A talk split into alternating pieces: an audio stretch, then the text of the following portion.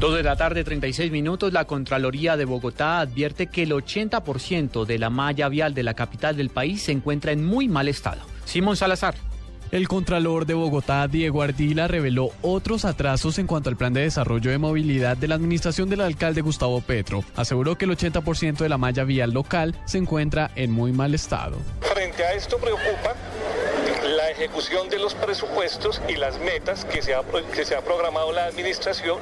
Miramos cómo en el IDU de 3.1 billones de pesos disponibles para las vigencias 2012, 2013 y lo que va corrido del 2014, a la fecha solo se ha contratado 1.04 billones de pesos, es decir, el 33.7%. Informó además que en cuanto a ciclorrutas, la administración se había comprometido a construir 145.46 kilómetros y a la fecha solo hay 7.70 kilómetros de ciclorrutas. En cuanto a red férrea, el avance es del 0%. Simón Salazar, Blue Radio.